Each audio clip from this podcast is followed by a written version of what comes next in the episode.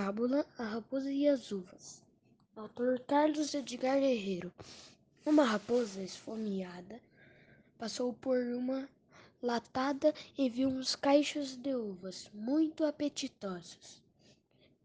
Estas uvas parecem muito suculentas, pensou ela. Tenho que as comer.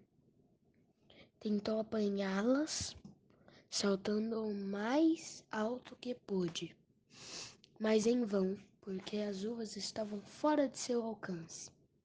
Então decidiu e afastou-se, fingindo-se desinteressada. Exclamou: Pensei que estavam maduras, mas vejo agora que ainda estão verdes.